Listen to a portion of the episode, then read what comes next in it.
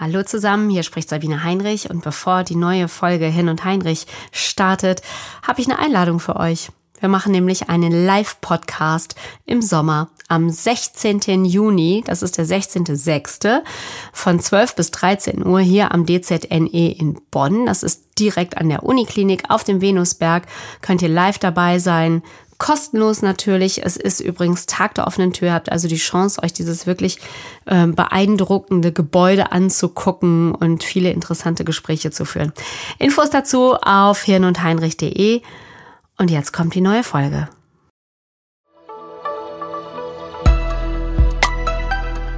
Hirn und Heinrich, der Wissenspodcast des DZNE. Herzlich willkommen zu Hirn und Heinrich, dem Podcast des DZNE, des Deutschen Zentrums für neurodegenerative Erkrankungen. Hier erforschen Wissenschaftler und Wissenschaftlerinnen aus 50 Ländern Alzheimer und andere Formen der Demenz. Nicht nur hier in Bonn, es gibt auch noch viele andere Standorte und einer davon ist in Magdeburg und da begrüße ich jetzt das Hirn unserer heutigen Sendung. Ich höre Sie klicken, Professor Dr. Emra Düssel. Hallo, guten Tag. Guten Tag, hallo. Sie sind Direktor des Instituts für kognitive Neurologie und Demenzforschung der Uni Magdeburg. Außerdem Sprecher des DZNE-Standorts Magdeburg und Leiter der dortigen klinischen Forschung. Herr Düsel, erinnern Sie sich noch daran, wie Sie, äh, was Sie am Gedächtnis so faszinierend fanden, dass Sie beschlossen haben, sich damit wissenschaftlich äh, zu beschäftigen? Ja, das kam tatsächlich zu meiner Studienzeit.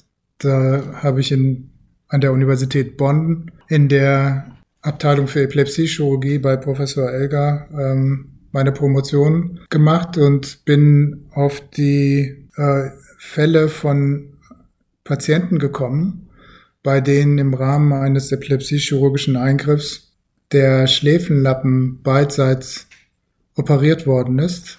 Und äh, es gibt ein paar Patienten, bei denen musste man, um die Epilepsie zu behandeln, beide Schläfenlappen zum Teil entfernen. Das ist eine Operation, die hat man in den 50er Jahren gemacht. Und völlig unerwartet hat man festgestellt, dass die Patienten nach dieser Operation kein Gedächtnis mehr hatten. Sie konnten sich also keine neuen Inhalte mehr merken. Neue Ereignisse wurden sofort vergessen. Und es bestand auch große Schwierigkeiten, sich an Dinge vor der Operation zu erinnern. Das hat mich absolut fasziniert. Und seitdem wollte ich verstehen, wie so etwas passieren kann und wie unser Gedächtnis letztendlich funktioniert. Und ähm, im Grunde war es dann sowohl ein wissenschaftliches Interesse als auch ein klinisches Interesse, was mich dann seit der Zeit geleitet hat. Und haben Sie es verstanden? Kann man das verstehen?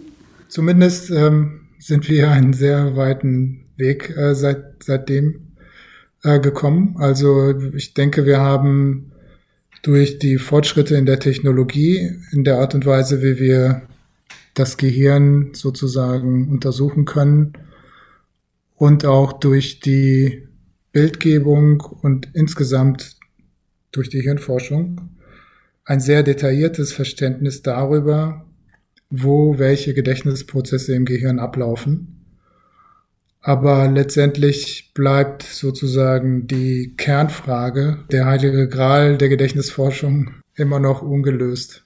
Wo genau im Hirn liegt das Gedächtnis? Wovon gehen Sie aus? Das ist genau das, was ich mit dem heiligen Gral gemeint habe. Ähm, wir sprechen da sozusagen von dem N-Gramm der Gedächtnisspur, wenn man so will. Und die Frage ist, wo ist die Gedächtnisspur im Gehirn? Was ist sozusagen der Repräsentationscode, mit der Erinnerungen im Gehirn abgespeichert werden. Was sind die einzelnen Einheiten? Und das ist immer noch unverstanden. Wir wissen natürlich, dass die Verbindung zwischen einzelnen Nervenzellen wichtig ist. Wir wissen, dass Gedächtnisinhalte, insbesondere Erinnerungen, über verschiedene Hirnareale verteilt repräsentiert werden müssen. Wir wissen, dass wenn wir uns an Ereignisse erinnern, es eine sehr enge Vernetzung gibt zwischen dem, was bei einem bestimmten Ereignis, zum Beispiel unserer Hochzeit passiert, passiert ist und dem, was wir eigentlich schon über die Welt wissen. Das heißt, unsere, unser Wissen und unsere ereignisbedingten Eindrücke sind irgendwie miteinander ver verwoben. Und das bestimmt deshalb auch so ein bisschen die Repräsentation von unseren Erinnerungen. Wir wissen, dass es Speicher- und Abrufprozesse gibt, aber da hört es auch so ungefähr auf. Ähm, wenn es dann tatsächlich darum geht, was sozusagen die Minimalanforderung für eine Erinnerung ist, wie man eine Repräsentation oder eine Erinnerung aus dem Gehirn auslesen kann, da sind wir immer noch ziemlich weit am Anfang. Wie entstehen denn Erinnerungen? Ähm, durch Erfahrung? Äh, oder anders gefragt, ich, ich kenne noch so diese Handbewegungen, die, die macht mein Vater ganz gerne, wenn er, wenn er sich freut, dass er sich an irgendwas erinnert hat. Dann klopft er sich so auf die Stirn oder an den Kopf und sagt, ziemlich große Festplatte. Ja, naja, also tatsächlich entstehen Erinnerungen natürlich relativ spontan. Zumindest, wenn es, wenn es sozusagen um die Einspeicherung und dem, um die Enkodierung, sagen wir dazu, geht. Das heißt, ähm, unser Gehirn ist einfach extrem gut darin, äh, so en passant das, was wir erleben, einzuspeichern. Und dann gibt es einen Mechanismus, der offline, also nachdem die Information zunächst mal gespeichert ist, gespeichert wurde, selektiert. Und zwar selektiert, was letztendlich gefestigt wird und was wieder vergessen werden darf. Das ist natürlich extrem wichtig, weil wir offens offensichtlich jeden Tag extrem viel erleben mhm. und ähm, es uns letztendlich stören würde, wenn wir uns an alles erinnern. Und deshalb gibt es einen Mechanismus, der relevante Dinge in eine in feste Gedächtnisinhalte überführt und andere Dinge dann wieder löscht. Das ist sozusagen ein Selektionsmechanismus, der dazu führt, dass nur bestimmte Dinge gefestigt, also konsolidiert werden. Konsolidierung ist der Prozess. Da spielen Dinge wie Schlaf eine Rolle, ist auch ein sehr komplexer Prozess, der noch nicht vollständig verstanden ist. Also was wir uns im Schlaf merken, wie, inwiefern das Gehirn im Schlaf weiterarbeitet, oder? Das ist das eine, genau. Und das andere ist, ähm, was unser Schlaf dazu beiträgt, dass das, was wir am Tag zuvor gelernt haben, auch gefestigt wird.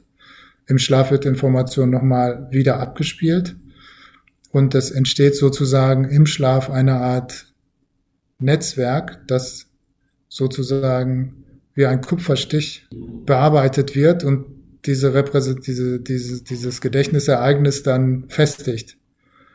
Als würde sozusagen unser, unsere Gedächtnisregion, der Hippocampus, die Gehirnrinde wie ein Kupferstift bearbeiten und das da irgendwie so einritzen. Und dann können wir uns Dinge auch tatsächlich sehr lange merken. Und ähm, der letzte Punkt ist letztendlich, ähm, also der letzte Prozess, der Prozess des Abrufs, also wie man später an diese relevanten Informationen wieder rankommt.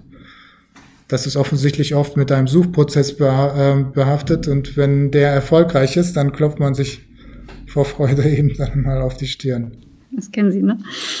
Ich denke aber gerade bei mir muss da irgendwas gestört sein, weil ich, ich äh, kann mich immer nur an Quatsch erinnern.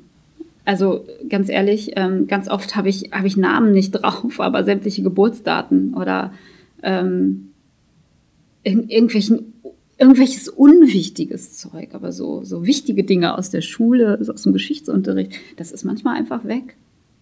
Ja, das, also, das ist auch eine der großen Fragen tatsächlich. Was ist, wie funktioniert dieser Filtermechanismus, der bestimmte Dinge festigt und andere nicht? Und ähm, da gibt es natürlich unterschiedliche, unterschiedliche Inhalte, Gedächtnisinhalte, die auch unterschiedlich bearbeitet werden. Man muss da grundsätzlich trennen zwischen dem, was wir episodisches Gedächtnis nennen und dem, was wir semantisches Gedächtnis nennen. Das episodische Gedächtnis ist das Gedächtnis für Ereignisse und das semantische Gedächtnis das Gedächtnis für Wissen. Was jetzt zunächst einmal ein bisschen trivial klingt, ist ähm, im Grunde eine extrem tiefgreifende und wichtige Unterscheidung, weil nämlich Ereignisse nicht wiederholt werden können. Das heißt, wenn Sie zum Beispiel heute ein Rendezvous haben, heute Abend, und irgendwo hingehen, wo Sie nicht hingehen dürfen eigentlich, äh, Corona-bedingt, ähm, dann ist es ein, ein Ereignis, das Sie ja so in der Form nicht wiederholen können. Das ist einfach einmalig. Das ist in der Natur dieses, dieses persönlichen Ereignisses. Es gibt Dinge, die inhärent nur in dem Moment passiert sind und auch wenn sie sich am nächsten Tag wieder dort treffen, so nicht wieder passieren werden. Und diese Einmaligkeit, wir nennen sie auch Neuheit, ist etwas, was dem episodischen Gedächtnis ähm, als Merkmal zugrunde liegt. Das semantische Gedächtnis ist völlig anders. Das semantische Gedächtnis ist durch Wiederholung geprägt. Und äh, der grundlegende Unterschied ist, dass während das episodische Gedächtnis an eine bestimmte Zeit, an einen bestimmten Ort und an bestimmte Emotionen gekoppelt ist, ist es beim semantischen Gedächtnis genau das Gegenteil. Es ist ortunabhängig, emotionunabhängig und kontextunabhängig. Das heißt, wenn Sie zum Beispiel Fakten über den 30-jährigen Krieg lernen, dann können Sie das zu Hause lernen, Sie können das in der Straßenbahn lesen, Sie können das in der Schule lesen, Sie können das im Urlaub lesen und wahrscheinlich lesen Sie das tatsächlich auch an verschiedenen Orten zu verschiedenen Zeiten. Und das heißt, hier muss sozusagen eine Gedächtnisfunktion her, die kontextunabhängig bestimmte Kontinuitäten und bestimmte Zusammenhänge extrahiert und diese als Wissen speichert.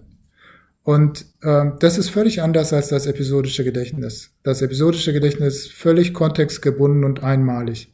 Deshalb muss man, wenn man sozusagen solche Erinnerungen hat, überlegen, okay, erinnere ich mich an einen bestimmten, äh, an eine bestimmte, an ein bestimmtes Wissen, erinnere ich mich an ein bestimmtes Ereignis, das nur einmal stattgefunden hat und was beinhaltet sozusagen dieses einmalige Ereignis. Und gerade was sozusagen Dinge anbelangt, die zu einer Konsolidierung führen, also Mechanismen anbelangt, wissen wir natürlich, dass Dinge wie Motivation und so weiter eine extrem wichtige Rolle spielen. Mhm. Wir haben ja schon von, von dem Hippocampus gehört.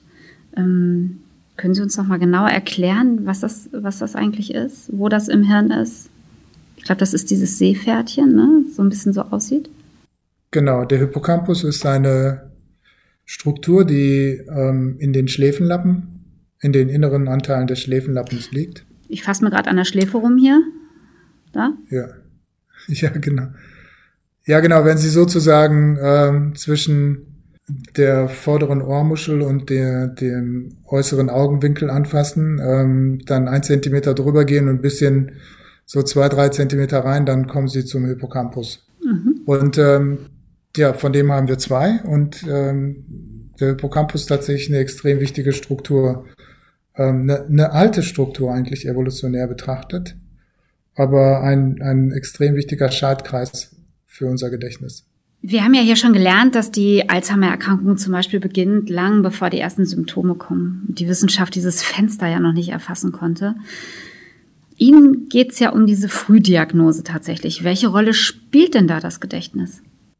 Ja, Gedächtnis, äh, insbesondere das episodische Gedächtnis, also die Fähigkeit, sich sozusagen an ein, einmalige Ereignisse zu erinnern, ähm, ist etwas, was sehr früh betroffen ist bei der Alzheimer-Erkrankung. Das heißt, dass man nicht mehr in der Lage ist, sich daran zu erinnern, wen man vor einer halben Stunde getroffen hat, welches Gespräch man geführt hat, dass man dadurch auch Probleme hat, zum Beispiel bei einem neuen Film der Handlung zu folgen. Und das liegt daran, dass der Schläfenlappen zusammen mit dem Hippocampus eben von der Alzheimer bedingten Pathologie, also von Krankheitsprozess relativ früh betroffen wird. Und mittlerweile haben wir auch ein relativ gutes Verständnis dafür, was da eigentlich betroffen ist, welche Prozesse da betroffen sind. Mhm. Ich äh, möchte mit Ihnen, Herr Düsel, ein Video gucken. Ähm das hat jetzt äh, im Herbst die Runde gemacht im Netz und ähm, wir sehen eine ältere Dame im Rollstuhl. Das ist eine, eine Spanierin, Marta González heißt die. Die ist ähm, ein Star gewesen als Ballerina und ist an Demenz erkrankt.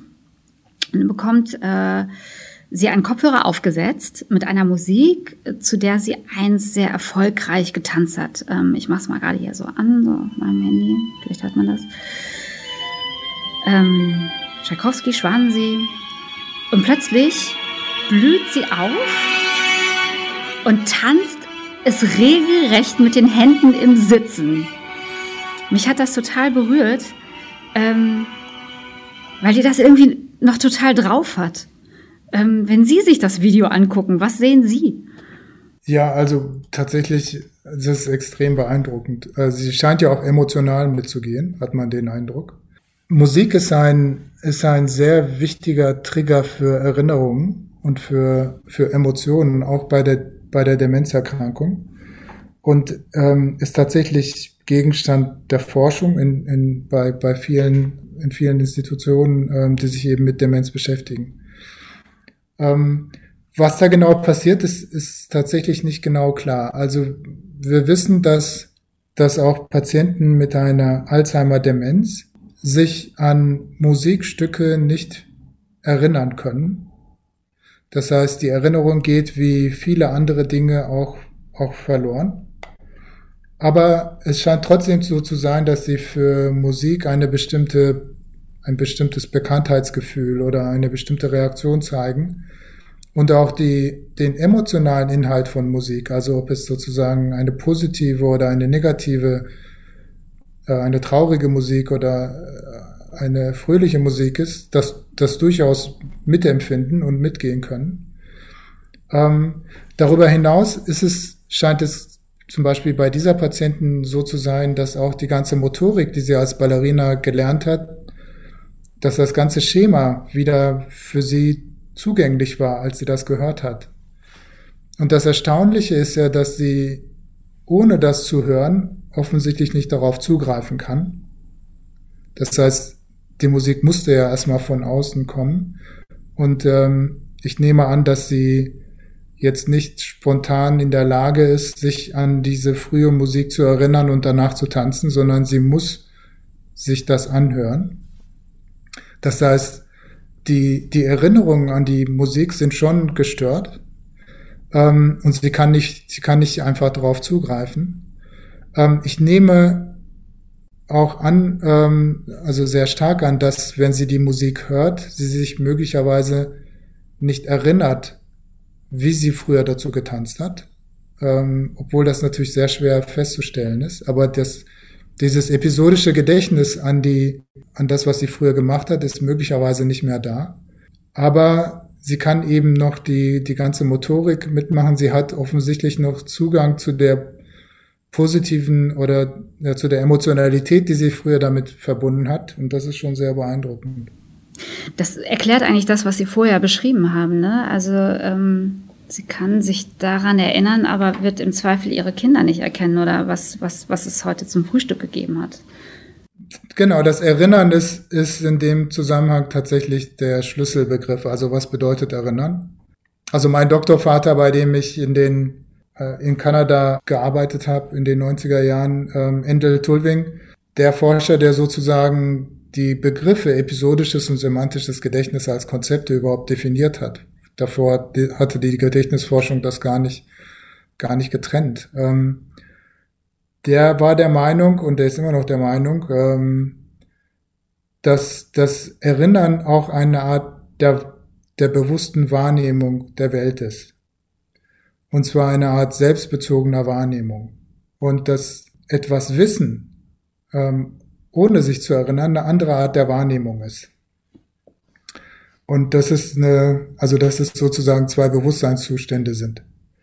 Und das ist eine interessante Theorie, ähm, die schwer zu untersuchen ist, aber ähm, gerade in dem Zusammenhang muss man halt überlegen, sollte man tatsächlich von Erinnerung sprechen? Das liegt die Beobachtung möglicherweise nah, aber möglicherweise ist das nicht mit einer Erinnerung assoziiert, was, was man da auf dem Video erkennen kann.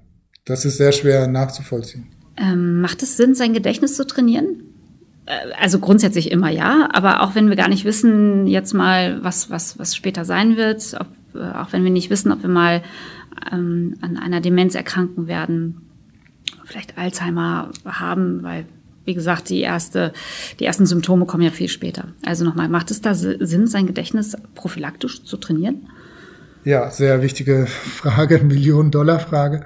Also unser Gedächtnis ist ja aus sehr vielen unterschiedlichen Einzelprozessen aufgebaut. Also zum Beispiel beim episodischen Gedächtnis ähm, passieren einfach ganz viele mechanistische Dinge. Die Information kommt rein, dann wird zunächst einmal die, die Information aufgebrochen in unterschiedliche Bestandteile. Also wenn wir uns zum Beispiel ein Foto ansehen, dann werden Gesichter, Räume, Objekte über unterschiedliche Pfade äh, in den Hippocampus geleitet. Dann wird halt, dann gibt es so eine Art Mustertrennungsmechanismus, der dafür sorgt, dass wenn wir früher mal ein ähnliches Foto gesehen haben mit ähnlichen Gesichtern, dass das voneinander getrennt wird. Das ist ein sehr komplexer Prozess. Also da findet sozusagen eine Art ähm, Vermischungsvermeidung statt von Gedächtnisinhalten. Sonst würde man ja dauernd alles, was man früher erlebt hat, überschreiben. Eine Vermischung, äh, was? Was? Eine Vermischungsvermeidung? Richtig, genau. Also, oder Interferenzvermeidung, wenn man so will. Und dann ähm, als nächstes kommt ein Mustervervollständigungsprozess, wo man sozusagen das, was man gerade gesehen hat, mit dem, was davor, kurz davor passiert ist, assoziiert und zu einem assoziativen Ganzen zusammenfügt und so weiter. Also es ist ein sehr komplexer Vorgang und das Problem ist, dass diese Prozesse zum Teil ähm, über unterschiedliche Schaltkreise vermittelt werden. Und was uns in der Gedächtnisforschung halt ganz besonders interessiert ist, ist die Frage des Transfers. Das heißt, wenn ich mein Gedächtnis irgendwie trainiere mit irgendetwas, nehmen wir mal an Kreuzworträtseln, mhm. welchen Prozess trainiere ich besonders und inwiefern ähm, gibt es einen Transfer zu den anderen wichtigen Gedächtnisprozessen, so dass was ich trainiert habe, mir universell hilft und nicht nur hilft, Kreuzworträtsel zu lösen. Und diese, diese Transferfrage ist von grundlegender Bedeutung. Nichtsdestotrotz muss man einfach sagen, dass wenn man über Jahrzehnte sein Gedächtnis oft und intensiv benutzt, dann kommt es natürlich dadurch, dass man ja ganz viele Prozesse parallel immer wieder benutzt, dazu, dass bestimmte, ähm, dass zum Beispiel der Hippocampus wahrscheinlich ein etwas größeres Volumen hat als bei jemandem, der, der es weniger nutzt. Und wir wissen jetzt schon, dass Patienten, die einen größeren Hippocampus haben, mehr Amyloid vertragen können, bevor sie subjektive Gedächtniseinbußen haben. Also, also wir sprechen da halt von Reserve. Also es gibt schon so etwas wie, wie, wie Reserve. Ähm, und das ist wahrscheinlich durch eine lebenslange, vor allem in der frühen Kindheit bedingte Nutzung von Gedächtnisprozessen bedingt. Aber die Frage ist halt, muss man das Gedächtnis da isoliert betrachten oder muss man die Kognition als Ganzes betrachten? Ich erinnere mich an eine der ersten Folgen hier von Hin und Heinrich, als ich mit Professor Kempermann darüber gesprochen habe. Und der sagte, ja, ähm, wenn Sie gerne Weltmeisterin im Kreuzworträtsel lösen werden wollen, dann üben Sie Kreuzworträtsel. Aber er, er sagte immer, man, er sagte in diesem Gespräch, Italienisch lernen kann man auch als CD mit einer CD machen, aber eigentlich ist es sehr viel hilfreicher, es zu erleben. Ne? Und in Italien. Es gibt noch so eine Sache, äh, Herr Düsel, die ich äh, Sie gerne fragen würde. Ähm, ich habe es noch nie gemacht, aber man sagt ja, äh, wenn man sich an etwas erinnern möchte, sollte man sich einen Knoten in, ins Taschentuch machen. Das ist, glaube ich, irgendwie so, so eine alte Sage oder sowas. Ne? Woher kommt das? Was, was hat das damit zu tun? Ja, das ist ja so eine Art prospektives Gedächtnis, dass man sozusagen ähm, in die Zukunft gerichtet etwas nicht vergessen will. Und äh, das ist absolut sinnvoll. Also sie haben sozusagen einen bestimmten Plan und diesen Plan verknüpfen sie im episodischen Gedächtnis mit einem Knoten in dem Moment. Und später, wenn sie zufällig diesen Knoten in die Hand nehmen, erinnern sie sich dann ähm, an genau den Plan, den sie gefasst haben. Ähm, das ist total sinnvoll. Schwierig wird es, wenn sie irgendwie 100 Pläne mit 100 Knoten haben. dann könnte es unübersichtlich werden, aber wenn es sich um eine Sache handelt. Das stimmt. Also das ist gar nicht so was Banales mit diesem Knoten. Ganz so banal ist es nicht. Mechanistisch ist es sicher nicht banal, aber ich glaube, in der, in der Folge ist es neurobiologisch absolut sinnvoll. Hm. Warum verlernen wir eigentlich nie äh, mehr das Fahrradfahren, aber vergessen Vokabeln? Ja, also das prozedurale Gedächtnis, ähm, das ist ja das Fahrradfahren. Das ist tatsächlich in Hirnregionen gespeichert, die sehr lange sehr resistent sind gegen zum Beispiel altersbedingte Veränderungen oder auch gegen, gegen die häufigen neurodegenerativen Erkrankungen. Es gibt aber durchaus neurodegenerative Erkrankungen, die genau dort ansetzen, wo prozedurale motorische Fertigkeiten sind und diese dann auch früh verloren gehen. Aber wenn man sich sozusagen äh, nur das Altern angeht, anguckt, dann ist es tatsächlich so, dass kortikale Areale, die Wissen und, und Gedächtnis und höhere kognitive Funktionen repräsentieren, äh, früher ähm, von Altersveränderungen betroffen sind, als die, die prozedurale Inhalte repräsentieren. Das sind tatsächlich unterschiedliche Regionen, also nicht nur unterschiedliche Neurone in einer Region, sondern unterschiedliche Hirnregionen. Andere Baustelle. Richtig. Ähm, Sie haben jetzt gerade schon das Stichwort Altern gegeben. Ähm, es ist nicht eigentlich auch ganz normal, dass man, je älter man wird, Dinge einfach auch vergisst. Ne? Ähm, aber wo läuft da die Grenze zur Krankheit? Auch das ist eine sehr wichtige Frage und ich glaube, das ist sozusagen etwas, was wir, was sich mit der Zeit auch dynamisch verändern wird. Also wir wissen, also heutzutage sagen wir zum Beispiel, dass es so eine, dass es so etwas wie eine leichte kognitive Störung gibt. Und wir sagen, wenn jemand äh, nicht so gut ist wie der Altersdurchschnitt und da sozusagen eine Standardabweichung, das ist ein statistisches Maß drunter fällt, dann äh, oder 1,5, dann ist das eigentlich eine leichte kognitive Störung. Das geht über das normale Altern hinaus. Und ähm, auf der anderen Seite ist uns eigentlich jetzt schon klar, dass wenn zum Beispiel ein Prozess wie Alzheimer stattfindet, dass es schon viel früher subtile Veränderungen gibt, die man eigentlich messen kann. Und ähm, wo man eigentlich sagen müsste, auch das ist eigentlich nicht mehr normales Altern. Früher konnten wir, haben wir gedacht, dass es normales Altern ist, weil wir gar nicht diese Biomarker sehen konnten, die bei diesen Menschen schon positiv sind, also auf eine Alzheimer-Erkrankung hinweisen. Deshalb ist das eine Frage, die im Moment absolut im Fluss ist. Und wir müssen sozusagen auch als Gesellschaft überlegen, ähm, nehmen wir schon sehr subtile Veränderungen ernst oder also so ernst, dass wir da auch sozusagen ein medizinisches Problem daraus machen oder lassen wir es so, wie es ist? Im Grunde kann man sagen, dass wenn man, wenn man zum Beispiel mit Abläufen, die eigentlich im Alltag so bekannt waren, zum Beispiel bestimmte Rezepte zu kochen oder Wege, die man normalerweise ohne Probleme jeden Tag gelaufen ist, wenn man da plötzlich Probleme kriegt, dann sollte man sich Gedanken machen, wenn man häufig Verabredungen vergisst, die man am Tag zuvor gemacht hat, wenn die Angehörigen ähm, der Meinung sind, dass sich so in den im letzten Jahr etwas verändert hat, was untypisch ist. Ähm, das sind so Dinge, wo man sich Gedanken machen sollte. Ähm, wo man dann ab die tatsächliche die Grenze zieht, ist, ist ein viel tiefer gehendes Problem, das sozusagen gesundheitspolitisch eine Frage ist. Man kann durchaus schon früher äh, messen, dass etwas sozusagen Biomarker oder Alzheimer bedingt ganz subtil sich verändert hat. Aber?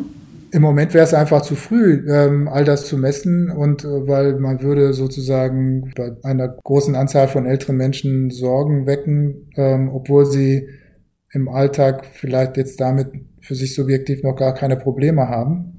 Die Frage ist, will man das, äh, solange es keine Therapie gibt, die man wirklich extrem früh beginnen muss? Mhm.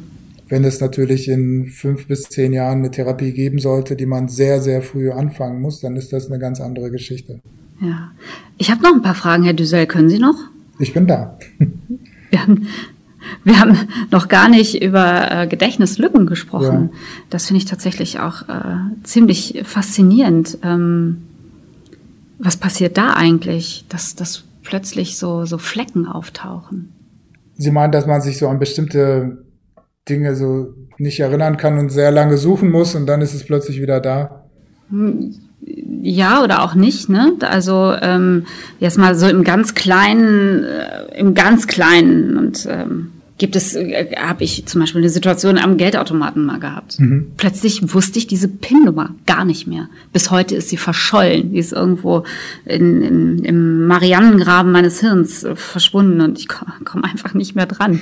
Aber es gibt ja auch ähm, einfach ähm, nicht so schöne Ereignisse im Leben, wo die Leute sagen, da, da weiß ich gar nicht mehr, da, hab ich, da fehlt mir was. Mhm. Unfälle.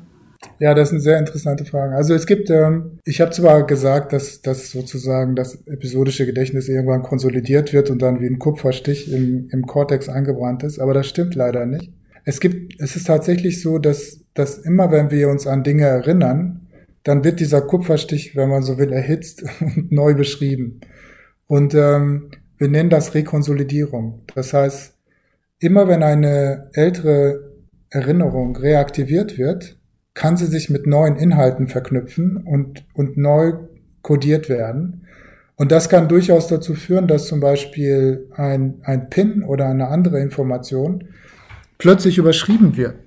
Ähm, das heißt, Gedächtnisabruf ist ein Prozess oder sich zu erinnern ist ein Prozess, der, der eine gewisse Vulnerabilität von Gedächtnisinhalten mit sich bringt.